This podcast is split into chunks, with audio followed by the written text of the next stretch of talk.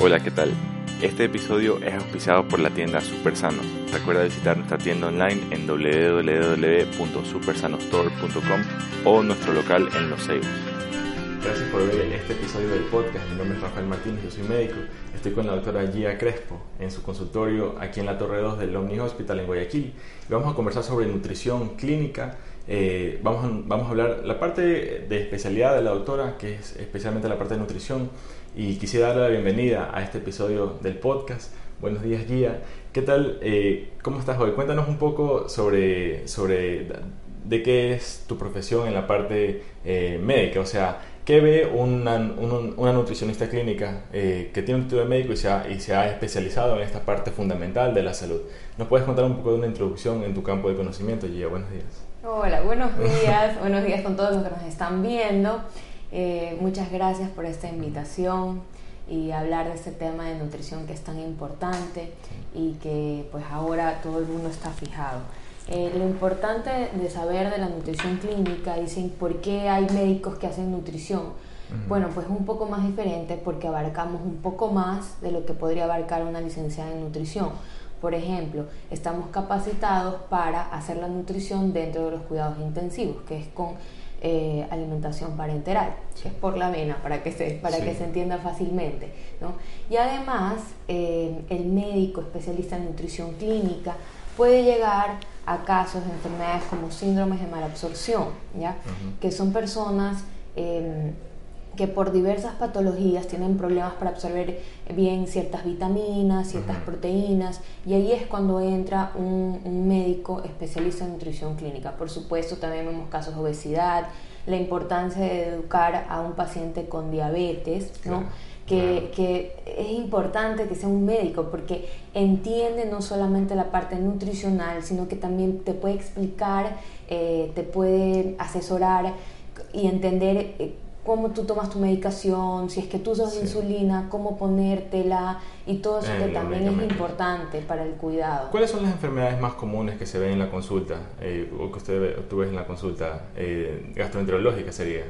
Bueno, yo en realidad estoy aquí oh. en, el OMNI, que estoy en el Instituto de Gastroenterología eh, Ecuatoriana, ¿no? Y eh, trabajo con muchos gastroenterólogos de la mano. Entonces, lo que más veo ahora son casos que tienen que ver con eso. Por ejemplo, esófago de Barrett, gastritis, colitis, acalasia, eh, síndrome de intestino irritable, enfermedad de Crohn. Vamos con alguno de esos disecándolo un poquito de qué se trata, porque desde la acalasia hasta el esófago de Barrett, que también es muy, muy común. Puedes, tal vez no vamos, no vamos a hablar, obviamente, una clase de cada uno de ellos pero de pronto explicar un poquito, ¿qué es el esófago de Barrett para tanta gente que lo sufre o ha escuchado que alguien tiene síntomas similares? ¿Qué, son, qué es el esófago de Barrett? Bueno, eso, se, diagnostica por medio de una consulta gastroenterológica. O sea, primero lo que tienes que hacer, si tú tienes un problema gastrointestinal, que tienes este acidez, ¿no? Acidez que es que lo que dice la gente que le duele la boca del estómago y eso, ¿no? Eh, o personas que cursan con diarreas o con eh, estreñimiento, ¿no? que pasan de una fase a otra. ¿no? Lo primero que uno tiene que hacer es acercarse al gastroenterólogo para que pueda hacer un diagnóstico de, de, la patología, de la enfermedad, y de acuerdo a eso pues va eh, la consulta nutricional. ¿sí? Entonces, eh, por ejemplo, el, que la gastritis, la gastritis hay que hacer un tratamiento específico a nivel nutricional, entonces que no tener este alimentos cítricos, no comer alimentos cítricos, no comer eh, no tomar colas gaseosas y también ahí entran, por ejemplo, las bebidas carbonatadas, ¿ya? que son las que tienen gas. O sea, tú puedes estar tomando un, un Wittig, un agua con gas, y igual está súper mal, ¿ya? Te vas a sentir muy mal y hay mucha gente que no lo sabe. Y hay otros irritantes también del intestino, como por ejemplo cuando uno hace parrillada y, quemas un poquito la, carne o se quema un poquito el choclo, ese, ese carbón es un gran irritante por el intestino, poca gente lo sabe. Entonces, por eso es importante la consulta. Y hay muchas personas que tienen síntomas comunes, diarrea o estreñimiento, eh, y muchas veces no van al médico. De pronto alguien dice, no, si yo no me afecta tanto. Desde un punto de vista profesional, ¿cuándo, te, cuando tú dices un síntoma ya requiere que tú vayas a una consulta? Digamos, la persona que está constipada de manera regular y que es su normal. ¿Cuándo tú le dirías, hey, esto de aquí tienes que ya hacerte ver porque hay algo más o es importante? Bueno, yo diría que en un periodo de, uno, de una semana, 10 días, y si uno ve que esto se vuelve crónico, después de dos semanas, que estás todo el tiempo mal, que cursas con periodos de estar bien y estar mal, pues yo creo que ese sería el momento, ¿no? Porque a todos nos puede dar una infección gastrointestinal, pues, ¿no? Y, eso es pasajero y uno se cura y ya no pasa nada. Claro. Pero, pero ya cuando uno ve que tiene síntomas todo el tiempo, más de dos semanas, eh, yo creo que ese es el momento. Claro que sí. Y hablemos un poco de la nutrición, porque en sí yo siempre en mis videos les digo que nuestras células están hechas de la materia física que ingresamos a nuestro cuerpo. Obviamente va pasando un proceso bioquímico que va siendo transformado, desdoblado, todo, pero al final nuestro cuerpo está hecho de lo que ingresamos por medio de la nutrición. En la comida vienen nutrientes, pero también pueden venir eh, agentes dañinos, como los radicales libres, según qué tipo de comida estemos comiendo. Entonces, ¿qué tal si nos da un poco de una introducción a la nutrición? Porque es importante nutrir nuestras células, doctora. ¿Por qué es importante? bueno, por salud, principalmente por salud es importante tener el peso adecuado. Y no solamente el peso adecuado, hay mucha gente que tiene el peso adecuado y el porcentaje de grasa sigue siendo muy alto.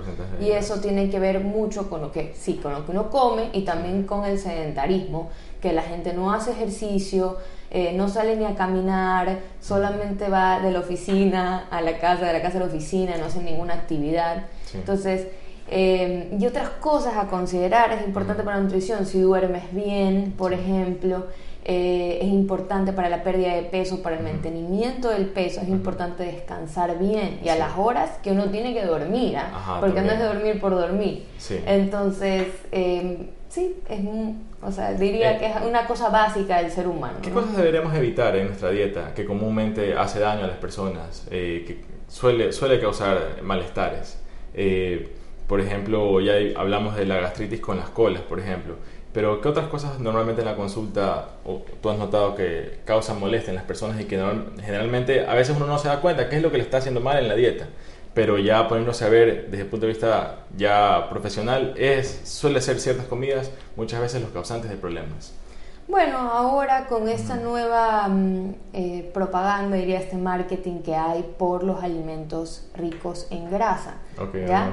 Eh, son buenos, ¿no? Son buenos porque son grasas a veces saturadas, naturales, ¿no? Que vienen en, el aguacate, que vienen en el aceite de coco, que están tan famosos, sí, son naturales. También tenemos eh, las grasas de los frutos secos, que son insaturadas, ¿no? Y eh, está bien, pero mucha gente con toda esta onda de información que se ha venido, este marketing de que la grasa no se daña y la grasa no se daña. Eso vamos a hablar eh, bastante. Nosotros ahora estamos comiendo demasiada grasa sana, que ya no es sano eso, y que pasa a enfermarnos, ¿no? Comemos demasiadas porciones de lo que en realidad nos toca al día. O sea, la información es no es que mientras más comas estas grasas vas a estar mejor. Especialmente si tienes un problema gastrointestinal, no te va a ir muy bien, por más de que sean grasas sanas. O sea, ¿ya? Entonces, eh, la educación en eso es importante, saber escoger el alimento que está bien, porque la propaganda va bien hacia eso, ¿ya? pero eh, saber la porción que a uno le toca. Y eso varía, varía si eres hombre, si eres mujer y cuánto mides, tu altura, tu peso para hacer el cálculo exacto. Sí, y, y las personas que creen, o sea, y también la parte genética, porque de pronto algunas personas pueden tener mayor capacidad para metabolizar las grasas y otras no. Entonces es, bien importante lo de la medicina personalizada.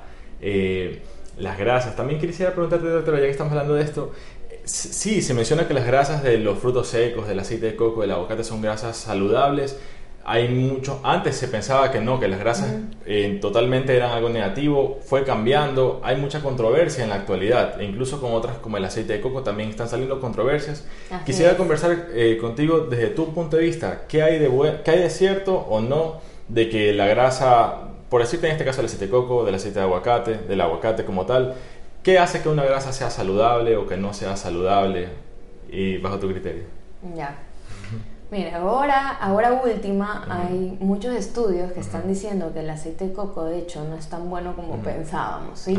Eh, el rey de los aceites se llama aceite de oliva extra virgen y nadie hasta ahora le ha quitado el puesto. El aceite de coco nunca ha sido mejor que el aceite de oliva eh, extra virgen, ¿no? No el aceite de oliva normal, que mucha gente también compra solo aceite de oliva y eso no es el que queremos. Pero una pregunta, ¿mejor bajo qué, o sea, bajo qué parámetros? Porque de lo que yo lo puedo, o sea, no es que soy experto en el tema, pero eh, ahí ya el aceite de oliva sería insaturado. Eh, y el aceite de coco, en cambio, es una grasa saturada. Entonces, no sé si es que las saturadas mucha gente plantea siempre, que... Siempre hay que escoger las insaturadas, siempre hay que escogerlas, o sea, son mejores ya que las saturadas, ¿ya? Eh, ¿Son mejores para, para qué? O sea, por ejemplo, yo qué sé, dicen que el aceite de coco sirve para las frituras, ¿no? O para a mi gusto personal me parece que sale más para repostería, para pastelería, por el sabor que tiene el coco. No a mí, o sea, ¿ya? Sí. a mí me parece que tiene un sabor dulzón, es un aceite con sabor dulzón y me parece que va mejor con los dulces que, con, que con las cosas saladas, ¿no? Eh, las grasas como el aceite de oliva extra virgen eh, son mejores, ¿ya? Porque son insaturadas. Entonces, cuando entran a nuestro organismo, ¿ya? Uno las puede metabolizar, que quiere decir que, digamos, las digerimos, ¿ya? Más fácilmente. Y esos enlaces que, químicos que unen las moléculas de grasa, por ponerlo de manera sencilla, se rompen más fácilmente que de las grasas saturadas, ¿ya? Entonces, la lógica sería siempre escoger eh, grasas insaturadas. Entonces, por eso el aceite de oliva extra virgen sigue siendo mejor. Y, una consulta desde también mi punto de vista, eh, al momento de cocinarla, lo que yo he estudiado es que una grasa insaturada o más aún una poliinsaturada, por estos mismos enlaces débiles o menos fuertes que las saturadas, al momento de cocinarlas genera que las estructuras se desestabilicen y los radicales libres, ahí es que yo en la parte molecular me falta profundizar más para comprender lo de los radicales libres en totalidad, pero que las grasas insaturadas al cocinarse generan radicales libres que luego van a ser parte del daño de nuestras células. ¿Hasta qué punto es, o sea, esto de aquí es cierto o no es cierto o cuál es tu criterio sobre este Bueno, de los radicales libres, en realidad hay estudios, sí es verdad, son malos, por eso tenemos que consumir antioxidantes, ¿no? Que vienen en las frutas y los vegetales principalmente, ¿no? Para contrarrestar este daño a los radicales libres, ¿ya? pero los radicales libres pocos conocen que también tienen em, características beneficiosas ¿ya? y sirven como eh, en la medida justa que nosotros deberíamos de tenerlos, la medida justa, ¿no? Em, sirven como marcadores de células tumorales. Se pegan a la superficie de las células, o sea que una cantidad moderada de radicales libres en nuestro cuerpo. Hay estudios que dicen que tienen esta función eh, digámoslo, inmunoprotectora, oncoprotectora, como lo quieran poner. Siempre que esté en su ración adecuada. Más o menos se me ocurre como el caso de los omega 3 y omega 6 que el omega 3 es, antiinflamatorio y el 6 es proinflamatorio, sin embargo no es, que, no es que sea malo, sino que tienes que tener una relación adecuada, que no recuerdo cuál es, pero, pero todo en su proporción. Eso se me hace bien interesante. Por ejemplo, hay gente que toma omega, ¿no? hay gente que toma omega y se compra el que tiene el omega 3, el omega 6, el DHA, todo junto en una sola pastilla y en realidad eh, el omega 6 casi que está en muchísimos alimentos, ¿ya? Entonces no necesita suplementar omega 6, quizás omega 3. Ahora ha salido un nuevo eh, omega 3 que es el krill que, es el más, que es el más puro, que viene en la, Antártida. Bueno, es un crustáceo, creo. Es, una opción, es una opción, ya la hay en el mercado y, y, uno la puede consumir libremente. Sí, ¿y para qué serviría el omega 3? Bueno, tiene muchas funciones, pero ¿cuáles son las que tú le des? Bueno, hay una teoría que tiene que ver con la desinflamación ah, del cuerpo, ¿no? Que desinflama, que el omega 3 debe haber una proporción eh, de 2 a 1, me parece que es, ¿no? De omega 6 con omega 3 y eh, como es más difícil, el omega 6 ya lo tenemos, digamos. Y entonces, como es más difícil, tienes que suplementar solo el omega 3, idealmente para ser desinflamatorio, porque el omega 6 es proinflamatorio. Podemos hablar un poquito de esta cuestión de la inflamación, porque yo también hablo mucho de que la mala calidad del sueño, mala nutrición, todo esto te genera que en tu sangre haya citoquinas inflamatorias, lo cual le va diciendo a tu cuerpo, hey, está ocurriendo algo de estrés, hay reacciones de estrés que de pronto para un momento corto de tiempo nuestro cuerpo lo puede sobrellevar, pero que a largo plazo estas moléculas nos van a generar un estado proinflamatorio, nos va elevando nuestro nivel basal de, de, de, procesos inflamatorios en nuestro cuerpo. ¿Puedes contarnos un poquito sobre esto de la inflamación generalizada y los efectos en la salud que tiene? ¿Pero a qué te refieres con inflamación eh, generalizada? a, aumento de niveles de citoquinas inflamatorias en sangre. O sea, ¿qué cosa? No, nada, cuéntame. Por ejemplo, eh, para la charla que di el día lunes estaba revisando que no dormir bien te genera, no dormir bien una noche eh, te genera que al día siguiente tengas aumentado la interleucina 1, la interleucina 6, el factor de necrosis tumoral, alfa. Eh, lo que se plantea es que ya una noche, ok, a la mañana siguiente de pronto estás, no te sientes muy bien, pero si que tú mantienes esto por una semana, por dos semanas, por un mes, por un año, tres años que no duermes bien, con estas, estas en particular porque fueron las que he estudiado, pero no sé cuántas serán. Si tú estás toda tu vida con citoquinas inflamatorias en tu sangre, eso va generando reacciones de estrés que van desgastando tu cuerpo porque vas desviando tu energía de manera no sostenible, porque las reacciones de estrés son para sacarnos de un momento agudo de peligro.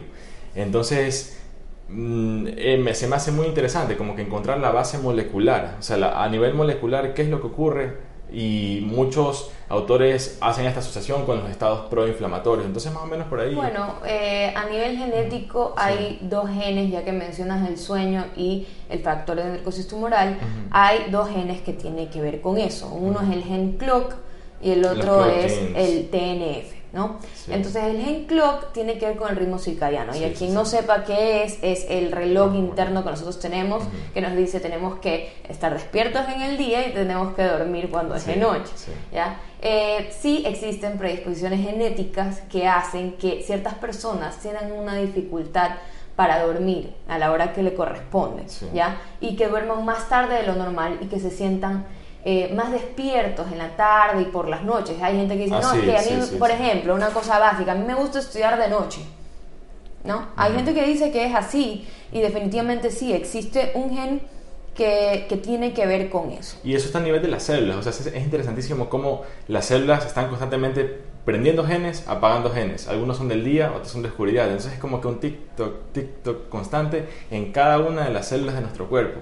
Y obviamente que si es que, porque todo eso funciona con la melatonina, con la ausencia o presencia de luz. Entonces, yo, ahí está, yo veo uno de las grandes, los grandes factores para tantas enfermedades crónicas no transmisibles. Por ejemplo, que las luces en las ciudades siempre están prendidas. En las casas las luces están prendidas hasta muy tarde. Y eso de ahí para nosotros es normal porque nuestra cultura siempre, siempre ha sido así mientras hemos estado vivos. Pero para nuestro cuerpo esto es algo completamente nuevo evolutivamente. Eh, incluso conversando, antes estábamos conversando antes de la entrevista sobre los genes APO y la predisposición para diversas enfermedades. Eh, tal vez podemos entrar o tal vez no tanto a la parte de que durante el sueño tú te reparas y se me vino a la mente lo del gen APO porque tengo entendido que según qué variación del gen APO tú tengas, tú vas a tener mayor o menor tasa de limpiar procesos eh, de desechos celulares durante la noche. Entonces, ¿nos puedes comentar un poquito qué es este gen, el gen APO, y se relaciona con algunas enfermedades? Bueno, eh, lo, que, lo que estábamos hablando, el gen APO, APOE4, que tiene que ver con la enfermedad de Alzheimer, ¿no? Entonces estamos conversando que, que definitivamente hacer una prueba genética sí te puede decir qué porcentaje de probabilidad, o sea, qué porcentaje de predisposición genética tienes para tener o para no tener Alzheimer, ¿no? Entonces, bueno, la discusión es un poco ética porque hasta la fecha no hay ninguna cura para esta enfermedad, pero eh, hay personas, por ejemplo, eh, que han tenido sus padres o sus abuelos con esta enfermedad y les gustaría saber qué predisposición tienen, porque hay muchas personas que dicen que quieren programar su vida por adelantado, quieren, eh, yo qué sé, Asesorar sus riesgos. Exacto, asesorar sus riesgos, ver eh, quién los va a cuidar a futuro, no ser una carga después familiar, ¿no? Y hay personas que dicen que definitivamente eh, no se harían el test. Entonces, eh, eso depende, eso ya, ya, no es, ya no es un problema de ciencia, porque el método por el cual se investiga es sensible y específico. O sea, ese gen nos da la respuesta que queremos. Es una cuestión de, ética profesional o de una cuestión personal. Pienso que deberían de hacerse los familiares de personas con enfermedad de Alzheimer, no, todo el mundo. ¿Y nos puedes contar un poco qué, tiene, o qué son las variaciones genéticas? Muy a grandes rasgos, eh, ¿qué quiere decir que una persona tiene una variación en un gen y que eso le predispone a una enfermedad? ¿Qué son las variaciones genéticas? ¿Qué ocasionan? Bueno, yo lo que hago aquí en mi consulta es que yo hago un test genético para nutrición, es lo que se conoce como nutrigenómica o, nutrigenética.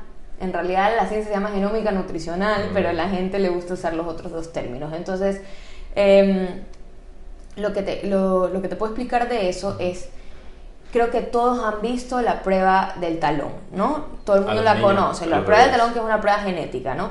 Esa prueba genética que, se hace, que se hace al nacer, ¿no? Tiene que ver con enfermedades congénitas, metabólicas, ¿no? Como glucosa y fosfatos, esas son cosas también casos de nutrición clínica, ¿ya? Pero eso es otra cosa.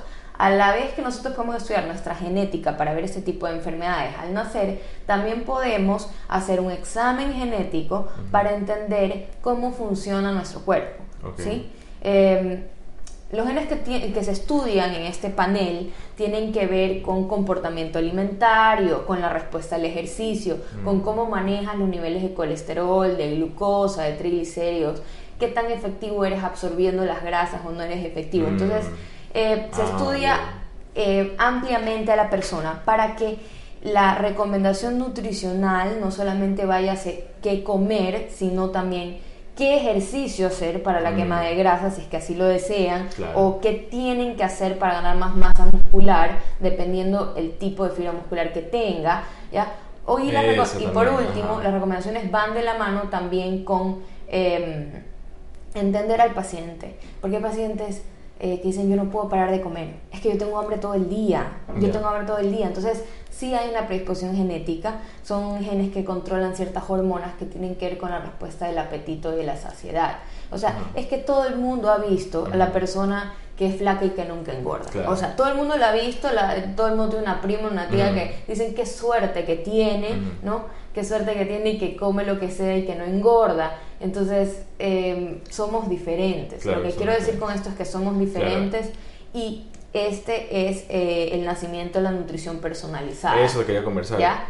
O sea, que ya no podemos hacer lo mismo para todo el mundo. Exactamente. ¿No? Eh, definitivamente no le voy a decir a nadie que se vaya a comer hamburguesas y papas comiendo eso todos los días. O sea, esto no le hace bien a, nadie. ¿no? Pero sí hay recomendaciones tanto de hábitos como de como de la dieta en sí, las porciones que han de comer, en qué porcentaje, mm. cuántos carbohidratos, cuántas proteínas y cuántas grasas le conviene a cada persona. Le conviene según su propio cuerpo, sus Exactamente. E, esa es la medicina del futuro que ahora es el presente en ciertos casos, porque el problema ahorita es el factor económico, que esto sigue siendo relativamente caro. Eh, pero me es muy interesante cómo a futuro ya no es que vas a lanzar un antibiótico, no, perdón, no es que vas a lanzar el, tratamiento que tú consideras, sino que puedes hacer una prueba genética y ver realmente según tus receptores celulares te vendría bien o te vendría mejor este eh, fármaco en vez del de acá. Eh, ¿Qué te parece, o sea, eh, la medicina personalizada, qué, qué, aplicaciones o qué tiene de interesante que le podrías conversar a las personas? Bueno, ahora también se pueden hacer estudios genéticos eh, en la rama de la farmacogenética, que tiene que ver con el estudio de qué fármaco, o medicamento le va mejor a cada persona. ¿no? sí, hay diferentes paneles, por ejemplo, antihipertensivos. Si tú eres una persona hipertensa, te puedes hacer un test genético para ver qué fármaco es el más efectivo en ti y cuál te causaría menos daño. Menos daño, menos efectos adversos, porque los antihipertensivos tienen sus efectos adversos también. Claro, entonces eh, va de la mano esas dos cosas. La idea ya no es no todos somos iguales, de eso se trata, medicina personalizada que pasa a ser una medicina preventiva, porque eh, nadie quiere ver enfermos todo el mundo quiere estar sano. Entonces ese es el poder de la genética, ¿no? Que podemos entender qué predisposición tenemos para tratar de tener una mejor vida, una mejor calidad de vida y de no enfermarnos. Mm, el autoconocimiento, conocer a ti mismo hasta el nivel de los genes. Claro. Eh, ahorita de pronto se cortó, la transmisión. Aquí seguimos grabando en la de acá. Oh, qué pena, en serio. Vamos a hacer una pequeña pausa y vamos a regresar ya mismo con la parte 2 del programa. ¿Por qué se habrá cortado? Ah, no, seguimos en vivo. no, eh, no estamos en vivo. No, sí estamos en vivo. Pero dije que iba a hacer una pequeña pausa, entonces podemos. ¿Estás en pausa? No, sé si no, no, dije aquí. Bueno. No sé, la verdad sí estamos en vivo. Sí estamos en vivo porque pensamos que se había cortado la transmisión, pero no había sido el caso. Lo que iba a decir es que quisiera leer los comentarios para, para ver eh, alguna. Ah, algún, ajá, quisiéramos leer los comentarios o mejor dicho, yo los voy a leer. Johnny Bustos Guevara, doctora, ¿qué opinión tiene del aceite de coco? Lo conversamos un poco. Lo conversamos. Eh, de pronto vamos a conversar un poquito más ahorita. De hecho, por ejemplo, si ustedes se meten a la página de la American Heart Association, ustedes pueden ver que ellos no recomiendan el aceite de coco y sí recomiendan el aceite de oliva. O sea, ya se puede utilizar, creo que es una buena opción, como les digo, para pastelería, para toda la parte de hacer dulces, quizás si uno quiere hacer, no sé, una receta especial de un pollo con alguna salsa dulce, de pronto sí les va a quedar mejor. Pero definitivamente, si uno puede usar aceite de oliva extra virgen, pienso que ese es el aceite que hay que usar. Claro, o sea, ahí estamos hablando de cuál sería el mejor. Eh, igual, eh, pienso que igual va a haber mucha controversia porque esta, estas cuestiones muchas veces vienen unas olas de información por unos cinco años y luego regresan para otro lado y luego después de cinco años lo que se dijo inicialmente resulta que ha sido lo correcto. Entonces yo creo que eh, también hay que tomar mucho en cuenta con cada paciente cómo tú te sientes. O sea, si tú no te sientes bien consumiendo aceite de coco, obviamente te da diarrea o te da algún síntoma. Hay personas que, le, que les por experiencia hay personas que no les va muy bien el coco. O sea, que, que, el aceite el aceite les cae muy pesado o que la leche de coco también a veces les cae muy pesado. Hay gente que cuando es intolerante a la lactosa, entonces sí le va bien ese aceite y dice que se sienten muy bien. Sí. Eh, y de eso también tiene que ver un poco la genética, porque hay gente que es muy buena metabolizando las grasas y, pobre, digamos, en los carbohidratos, que tienen predisposición a ser mejor metabolizando, digiriendo, ya para que se entienda fácil. Y hay personas que no. Entonces, eh, es un poco estudiar el, amplio de todo, la genética, sus exámenes de laboratorio para ver cómo estamos, em, lo que me cuenta el paciente, si tiene alguna enfermedad para poder dar un diagnóstico integral. Y también qué usos, porque uno de ellos es la comida, otro es el tópico. Al menos en o sea, en mi experiencia personal yo sí he sentido que tu piel se pone más, más suave, se pone mejor porque se nutre, o sea, igual tu piel absorbe lo que le pones encima. Y de las moléculas específicas son que el aceite de coco tiene buenas, yo he estudiado, que son los triglicéridos de cadena media, eh, que de todos modos sí confieren propiedades antibacteriales, antifúngicas. ¿Hasta qué punto? ¿Hasta qué punto eso de ahí es clínicamente significativo? Eso es lo que creo que se conversa con cada especialista y con cada paciente para ver en qué casos o en qué casos no. Eh, obviamente no va a ser el tratamiento principal en un caso que no, que no sea adecuado que este lo fuere. Eh, pero por ejemplo, si hay muchos, yo he visto muchos estudios de dermatitis en pañales, en los niños que por el material del pañal se les irrita, que el aceite de coco les proporciona alivio. Habrá otras alternativas, probablemente, muchas incluso eh, ya farmacológicas, y creo que está en cuestión de cada especialista, con cada paciente, determinar cuál opción viene bien o no en cada caso. Entonces, para hablar un poquito de aceite de coco, que nos dijeron en un comentario. Eh, saludos doctores, Anfer CB. Selena Ubi India. Hola Doc, como siempre, coqueta, felicidades, gracias. Alfredo Rodríguez, hola, saludos. ¿Y el aceite de aguacate? Bueno, el aceite de aguacate también es una grasa saturada natural del aguacate y está bien, pero no lo considero mejor que el aceite de oliva extra definitivamente. ¿Alguna grasa que sí se sepa que hace daño, doctora? ¿O que uno debería evitar en la medida de lo posible? Este, Dentro de los aceites que menos recomiendo son el aceite de palma, el aceite de girasol. ¿Podemos conversar Prefiero más los aceites, el aceite de canola y el aceite de oliva extra que creo que lo repartió demasiado. No, es que lo que pasa es que es algo eh, tal vez un poco tabú porque se consume en la mayoría de los hogares. Y, pero para eso estamos los profesionales de la salud, o sea, decir esto pero sustentado, o sea, podemos ponernos a investigar los beneficios, los efectos en la salud. En, su, en tu caso, ¿qué podrías decir estos aceites? ¿Por qué sería de tomar en cuenta tratar de evitarlos? ¿Qué daños podrían ocasionar en nuestro cuerpo? Porque causa un daño a nivel de nuestra salud que nos pone en un riesgo cardiovascular, en un riesgo de obesidad, en un riesgo de arteriosclerosis, ¿sí?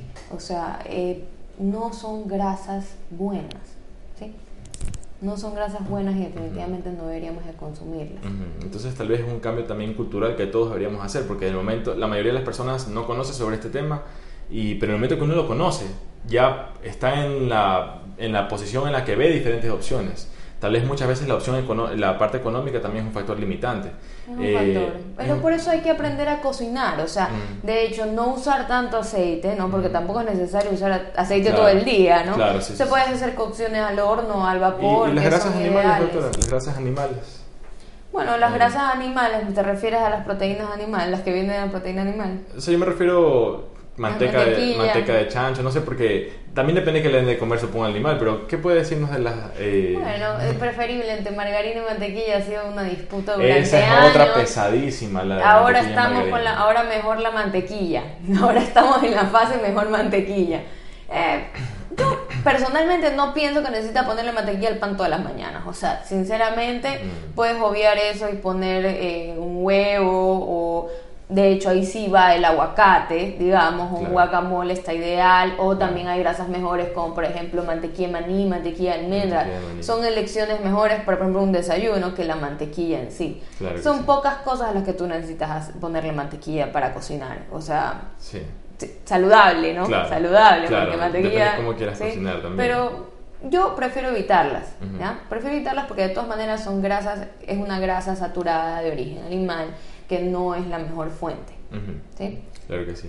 Eh, bien, creo que ha sido, hemos tocado algunos temas. Eh, tal vez quisiera tocar un poquito más el último de envejecimiento, o sea, hablar un poquito de qué es el envejecimiento a nivel macro, a nivel del cuerpo, pero también a nivel de las células, porque la célula también se pone viejita y comienza a haber diferentes cambios y comienzan a dañarse los, las funciones. ¿Nos puedes contar un poco, doctora? Bueno, la medicina del envejecimiento, del envejecimiento, en realidad se dice anti-aging medicine, lo que hace es, eh, eso no existe aquí en Ecuador, eh, estudia todavía, me imagino que aquí a unos años, décadas, no sabemos, eh, lo que hacen es hacer un estudio completo de las personas, ¿no? Y eso incluye exámenes genéticos, exámenes de imágenes, exámenes de laboratorio de sangre, obviamente que te dice cómo y lo que te da diagnóstico es qué predisposición tienes a padecer ciertas enfermedades, cómo funciona tu cuerpo, cuál es la dieta ideal para ti, eh, dependiendo si tienes algún problema, eh, una patología o no la tengas, no será la recomendación así.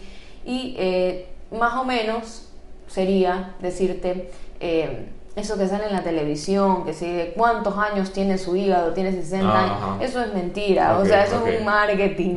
Lo que se puede saber es, efectivamente, usted tiene hígado graso, grado 1, 2, 3, no sabemos, o usted tiene el hígado inflamado, eh, aquí están sus enzimas hepáticas, eso sí lo, y lo puede mejorar de esta manera, ¿no? Pero decir esto de aquí, usted tiene 40, como sale en la arena, y, y con los estudios parece que tiene 60 años, eso no es así. Claro, o sea, no es que tú puedes determinar, tienes, el, tienes el hígado de un hombre de 70 años cuando tienes 30, o sea, estamos, lo que se quiere representar es el daño que se ha acumulado, pero realmente no es que se puede decir, ah, no se puede traducir, eso no, existe, no es que tanto, me salió esto, entonces sí. tiene 60 años, parece, el, no es así, porque una persona de 60 años tampoco debería tener, por ejemplo, eh, ah, las enzimas elevadas, o sea, no es, o sea, no es así, pero la idea de esta medicina del envejecimiento, anti-aging medicine, la idea es hacer una medicina preventiva, ¿no? O sea, que uno se lo haga muy temprano en la vida para que sepa tomar las decisiones mm. de acuerdo a su genética o de acuerdo a sus resultados. Esa es la idea, claro.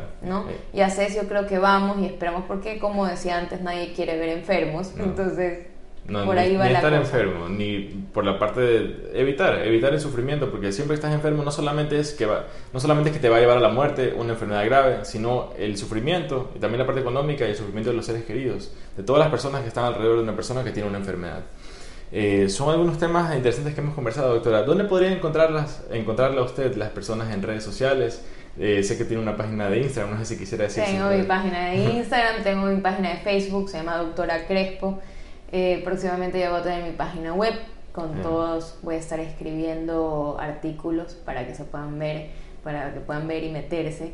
Eh, yo atiendo aquí en el Omni Hospital, en la Torre Médica 2, en el consultorio 405-406, aquí en el Instituto Ecuatoriano de Gastroenterología, eh, que atiendo junto a todo un equipo de médicos especializados, pues justamente en el área digestiva. Y bueno, se pueden llamar, contactar a través de mi En Instagram es doctora Crespo. doctora, Crespo. Doctora Crespo todo junto. Todo unido, no DLA, sino doctora Crespo, igual que en mi Facebook. muchísimas gracias doctora, gracias a las personas que han estado escuchando y a las personas que van a escuchar esto en el futuro. Ya puedes descargar los episodios del podcast eh, en la aplicación, si tienes iPhone en la aplicación en la aplicación podcast y si tienes Android en la aplicación iBooks. En el buscador puedes poner Rafael Martínez y te va a salir ya los 22 episodios del podcast.